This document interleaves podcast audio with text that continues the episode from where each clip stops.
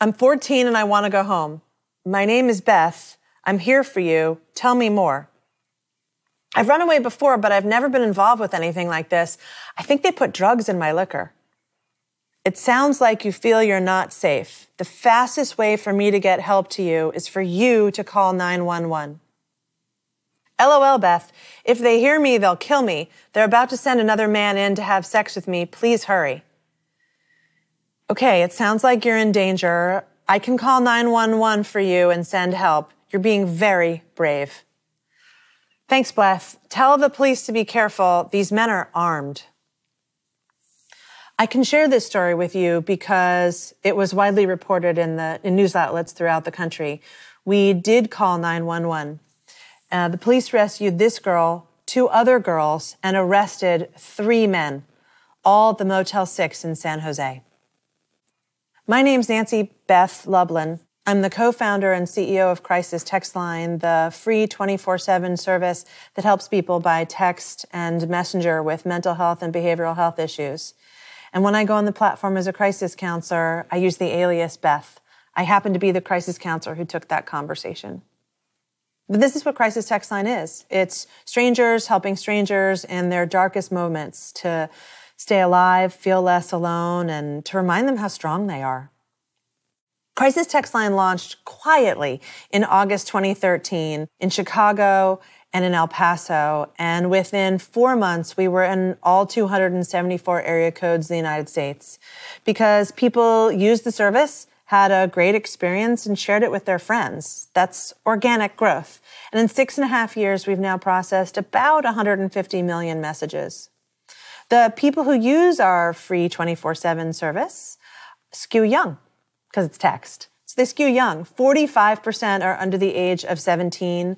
Also poor, racially diverse, 17% identify as Hispanic, and 44% LGBTQ. The top five issues that we see are relationships, depression, anxiety, self-harm, and in approximately one in four conversations, suicidal ideation. Everyone texting us is unhappy. Yet we normally have about an 86% satisfaction rating from our texters. Um, what makes it so good? The technology, the data, and the people. So the technology. It is not an app. It's not something you have to download. It's free. There's no complicated intake survey. So it's really user friendly. You just text us.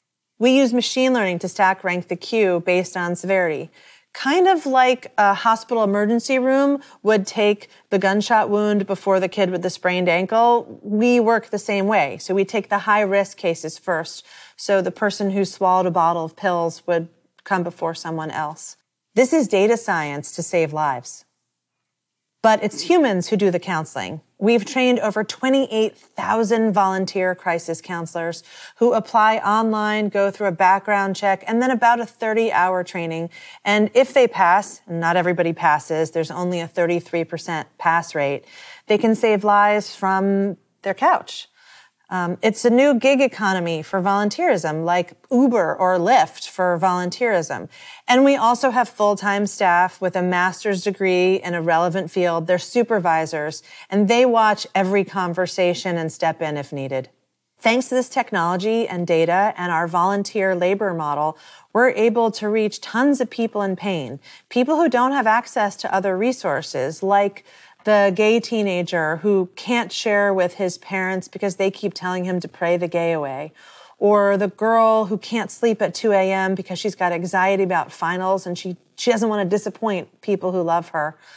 So they text us and, and we love on them and we support them and we remind them how strong they are.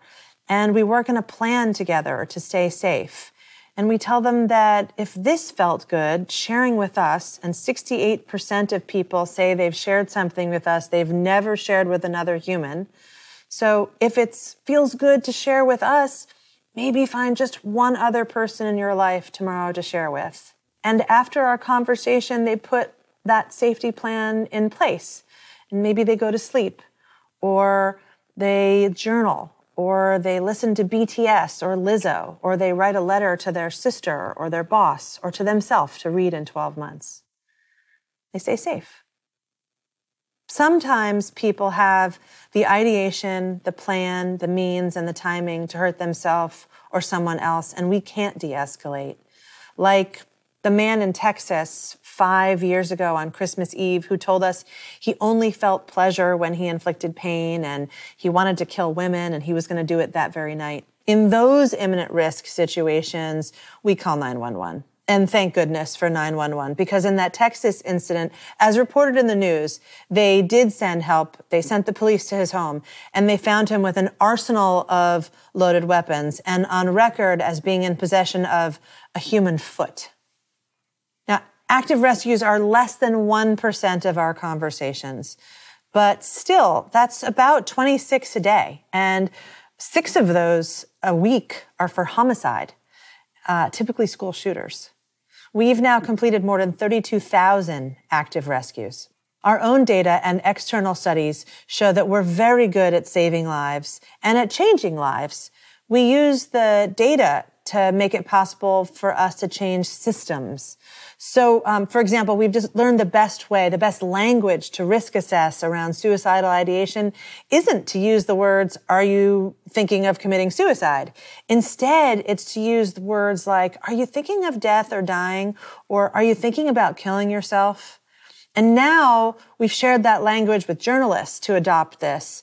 We've shared that language with activists. We're advising the National Emergency Number Association, the 911 Association on best practices for first responders in suicide.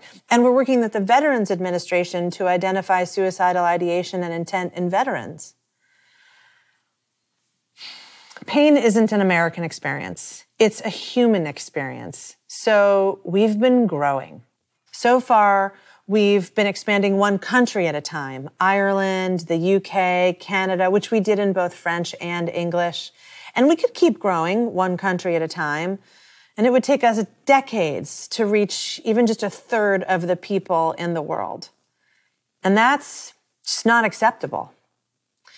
We've already seen since the start of COVID in early March a 40% increase in our volume.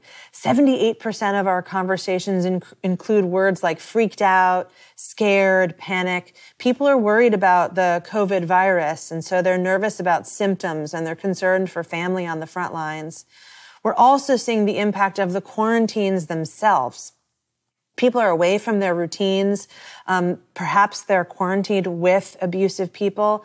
So we've seen a 48% increase in sexual abuse and a 74% increase in domestic violence. One of the biggest impacts we've seen of the virus and the lockdowns is the financial stress. We're seeing more people reach out with fears of bankruptcy, fears of homelessness, and other financial ruin. And right now, 32% of our texters identify as coming from household incomes under $20,000. That's up from our typical 19% low income. So we need to grow quickly. For months, we were planning on announcing that we were going to expand by language, five languages in the next five years, covering 32% of the globe. And then COVID happened. Things changed. And now five years feels like a luxury. So today, right now, we are committing to do it in half the time, five languages in two and a half years. We're going to turn on Spanish everywhere, English everywhere, Portuguese everywhere, French everywhere, and the fifth language, Arabic. So we're going to bring our service to countries and populations that have limited mental health services and almost no data about what's going on. These include immigrant populations who have phones and young people who are often not counted in studies, but they have phones. So we're going to shift to language, which makes the technology easier because in addition to text, we're going to be using WhatsApp and Messenger. And global expansion helps us with middle of the night capacity because we'll have time zone coverage. So think about it. This will be strangers helping strangers around the world, like a giant global love machine. And the fact that the TED community has supported our audacious dream is just deeply, deeply meaningful um, to me and to everybody on our team. And the best way for us to show our gratitude is to just let you know that we are ready and we are fired up And we're going to use this support to impact millions of lives around the world. Times are hard and it's confusing and it's depressing. And sometimes we all feel alone, especially in isolation. But no matter what age, no matter what your situation is or where you live, will be at your fingertips, in your pocket. I've been thinking a lot these last few weeks about that trafficked girl who I connected with. And I hope she's somewhere safe. I, I don't know. I don't know how she's quarantined or who she's with, but I hope she's safe. And I don't know last year how she had our number or even how she had access to a phone to reach out to us. I never asked her because it didn't matter. What mattered was that she could contact us, that she did have it, and that we got help to her quickly. And that's the goal, is to make it easier for people to get help than avoid getting help. Then in moments of hardship, of danger, of physical distance, that nobody is ever alone that thanks to Crisis Text Line, none of us is ever actually alone.